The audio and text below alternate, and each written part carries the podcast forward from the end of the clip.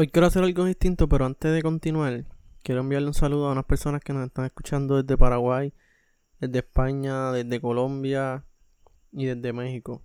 Un abrazo y en verdad súper agradecido de que estén aquí compartiendo este espacio. Un abrazo. Hoy quiero compartir con ustedes algunas preguntas que me parecen interesantes y que cada uno de nosotros nos pudiéramos hacer en cualquier momento. Y son preguntas que nos obligan a escucharnos.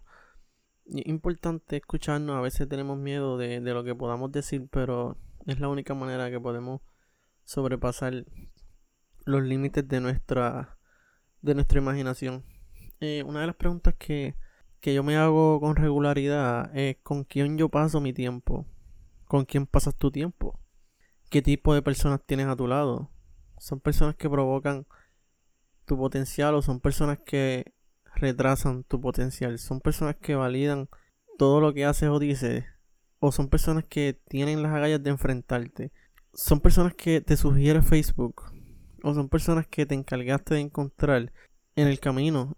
Y que tuviste las agallas de interrelacionarte de una manera mucho más personal y que para variar piensen diferente a ti.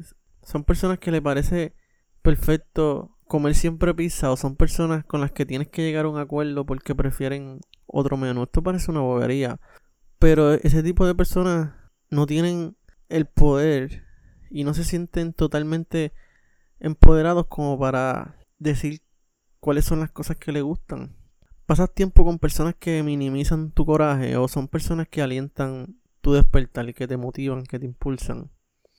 Si tú te dieras la tarea de observarte desde afuera, de ser un espectador y de ver la manera en que te relacionas y en la manera en que se relacionan contigo este tipo de personas, seguirías compartiendo con ellos si tú fueras tu amigo, un amigo entrañable y, y que te respeta y que se preocupa por ti, le seguirías diciendo que continuarás compartiendo con estas personas que están deteniendo tu desarrollo y tu crecimiento?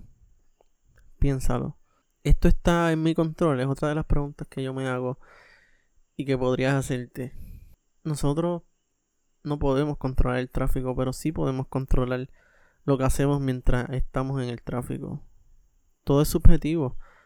A veces nos aferramos a creer que mientras más control tengamos, mejores serán los resultados creyendo siempre que nuestras acciones tienen el poder de convertir cualquier situación en un resultado positivo. Cuando creemos que tenemos el control desde esa postura, comenzamos entonces a experimentar desagrado y, e inconformidad con cada experiencia. De creer que teníamos el control, pasamos a una mentalidad que produce un cambio y la narrativa se torna en un no soy capaz de, no puedo con esto, eh, te decepcionas tú mismo porque siempre has creído que tienes el control de todas las situaciones y una vez que una situación no salga como tú esperabas, crees que eres incapaz de lograr los resultados que esperas. Y es que con el tiempo hemos menospreciado las cosas que son más sencillas y que fueron más eficaces, como por ejemplo el fluye o déjate llevar. Hemos convertido esas dos palabras en un cliché y hoy día para nosotros un cliché no significa otra cosa que no sea haz cualquier cosa menos eso. Y es estúpido. Si es lo que no funciona y muchas veces los problemas más complicados tienen las soluciones más sencillas. Atento a tus emociones y sentimientos y encárgate de procesarlos, de analizarlos y conviértelos en conductas y actitudes que sean independientes de lo que te pasa. Desapégate del control absoluto. Creo que, es hora de fluir con la corriente y ni siquiera tenemos que nadar. Simplemente dejar que las aguas nos lleven hacia el océano. A veces hacemos demasiada de mucha fuerza y siempre terminamos dándonos cuenta que no tiene ningún sentido pelear contra lo que va a pasar. ¿Cómo sería un día ideal para ti? No estoy hablando de días perfectos, no estoy hablando de días llenos de buenas noticias, no, no estoy hablando de esos días en los que sorpresivamente nos hacen un depósito en el banco o, esos días cuando los niños llegan de la escuela y no tienen ninguna asignación. Ese no es el día ideal del que te estoy hablando. Visualízate venciendo todas las trabas, visualízate tomando decisiones, Visualízate lleno o llena de coraje, visualízate sobrepasando cualquier trampa que te ponga el ocio en el camino. Obsérvate y, y sé capaz de no responder impulsivamente a todos esos estímulos que constantemente ponen a prueba tu serenidad y, y tu paciencia. Obsérvate y sé consciente de que el camino es el obstáculo en sí. A veces creemos que en el camino está el obstáculo, pero el camino en sí es el obstáculo, pero debemos caminarlo. No pidas por paz, no pidas por tranquilidad, porque esas son cosas que no se regalan, esas son cosas que se consiguen a través de esfuerzo. Pon todo tu esfuerzo en conseguir lo que quieres y de esa manera podemos vivir nuestro día ideal. Esa es la única manera, entregándolo todo. Ser o hacer. Esta, este punto voy a tratar y lo voy a tomar super personal y voy a hablar de lo que ha sido para mí eh, el ser o el hacer. Y, y, y básicamente yo puedo decir aquí hoy que hace mucho que yo no soy nada. Que hace mucho que yo paré de creer que sigo siendo lo que fui hace 15 años y aquella ilusión. O, o, o, o meramente dejé de creer que sigo siendo lo que fui ayer. Porque yo no soy solo un hijo, yo no soy solo un hermano, yo no soy solo un profesional, yo no soy solo un amigo. Atacharme a una identidad me quitaría la oportunidad de construir nuevas ideas y de evolucionar según las experiencias que, me sucedan. A veces ser resulta en un espejismo que nos, nos apega a ideas que están clavadas en momentos específicos.